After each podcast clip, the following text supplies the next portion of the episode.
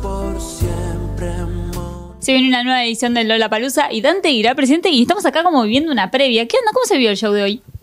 La verdad, te soy sincero, zarpado. Zarpado, ¿no? Zarpado, eh, primera vez que toco también varios de los temas que tocamos con la banda, ¿no? Varios de los temas de Mesa Dulce. Así que una fiesta, una fiesta porque es un momento esperado, el de estar con el disco ya con el año, ¿no? Arranca ya marzo, es como que arranca el año eh, después de las vacaciones, porque calculá que yo saqué el disco casi fin de noviembre y después con las fiestas todo es como que no tuve oportunidad casi de salir a tocar. En enero sí metí varios shows, pero digo, ahora arranca todos los shows y todo, ¿no? Y bueno, y el Lola Palusa, que son palabras mayores, ¿no? Estar con todo el combo ahí con, en el escenario. Eh, llevo una bandita un, un, poquito más grande que la de hoy para el Lola. Hay un par de monadas más, así que va a explotar, va a explotar y estoy, estoy feliz, estoy feliz porque está sonando. Cuando antes está tocando en un escenario, es lo mismo, por ejemplo, un show como hoy, eh, que un show en, frente a miles y miles de personas en un contexto como el de La Palusa? O sea, ¿estás sintiendo lo mismo o se viven diferente los shows? Creo que todos los shows se viven diferente y obviamente cuando hay mucha gente hay mucha, mucha energía porque es, una, es una, un montón de gente.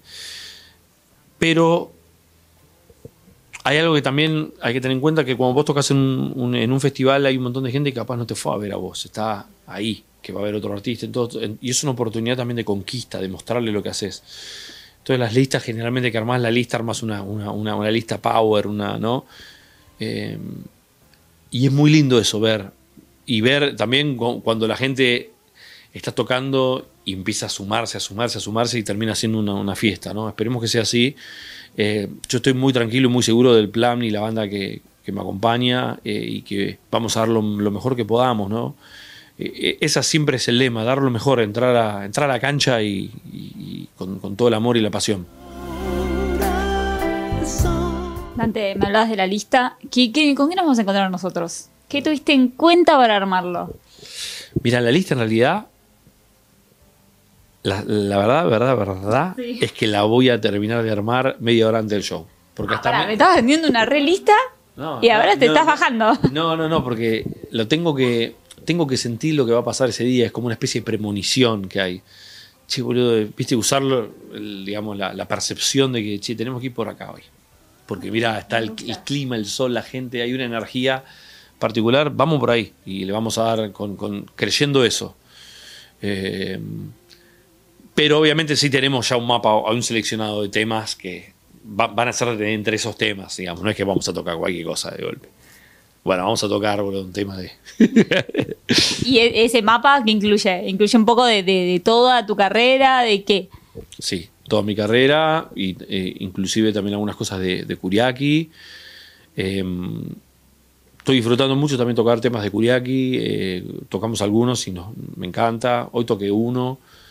Em, y así que no tengo es como que fluyo con toda la música que, que fui siendo, inclusive la Kuriaki que hicimos con Emma también la, la considero mía también, al igual que Emma también hace sus versiones, y es disfrutar, es disfrutar de la música y de y entregarse al momento, viste, creyendo y, sabiendo que nada, lo, lo, peor que puede pasar es que, que haya un problema técnico, después no, viste, que esperemos que no haya ninguno.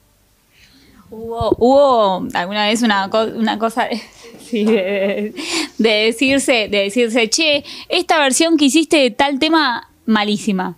¿Hubo alguna vez eso? ¿Que no te gustara una versión que hizo Emma o que a Emma no le gustara una versión que hiciste vos de, un tema en conjunto? No me, él no me, no me lo dijo. Eh, yo de él, que escuché, las versiones que escuché estaban buenas. Escuché que hacía jugo y lo hacía bueno escuché que hacía Barajame, pero que no hizo como una versión, era como más zapada, que también estaba bueno. Eh, y yo toco otros. Pero no, no, no, no, elegí otros para diferenciar, sino porque. Sí, porque te pintó. Sí, claro. Pero. Pero no, salían buenos, salían, y también son de él, son, los, le salen bien. Viste, creo que siguen teniendo cada uno cuando toca, lo toca a su manera, pero sigue teniendo un poco la esencia original hablando de, de, canciones, salió hace muy poquito el video de Ridículos. Eh, ¿Qué onda? ¿Cómo viste ese lanzamiento? Y el, video, hablemos de eso, ¿de dónde nace la idea de hacer ese video así?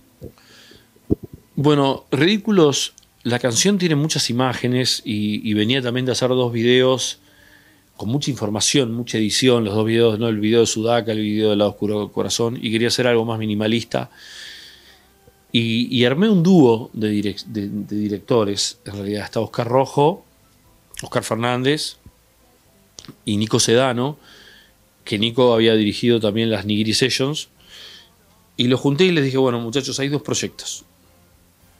Oki es mi amigo, aparte Oscar Rojo Fernández, perdón, yo le sigo diciendo Rojo, pero eh, Oscar Fernández es amigo de toda la vida también, y les dije, mira muchachos, hay dos cosas que quiero hacer y yo creo que sus dos poderes combinados, boludo, son letales.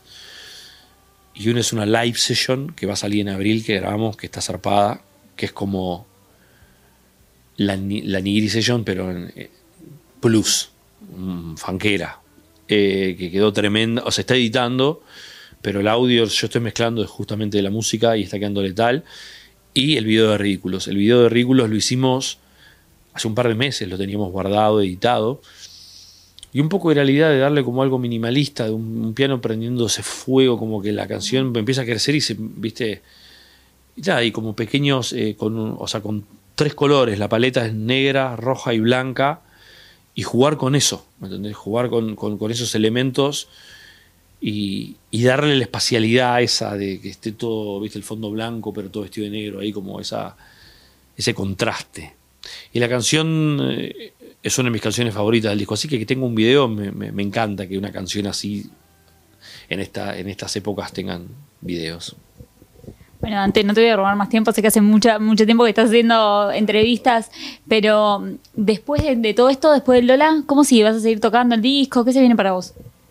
Sí, arranca el tour, eh, un tour que nos va a llevar también por otros lugares del mundo, ya se está, se está cerrando todo. Eh, Funky Latin Nation Tour 2023. Esa te la tiro en primicia, no se la dije a absolutamente a nadie. Y tenemos unas remeras zarpadas, boludo. No digo más nada. ¿Pero dónde las conseguimos? ¿Dónde las vamos a conseguir? Las remeras ya se van a enterar.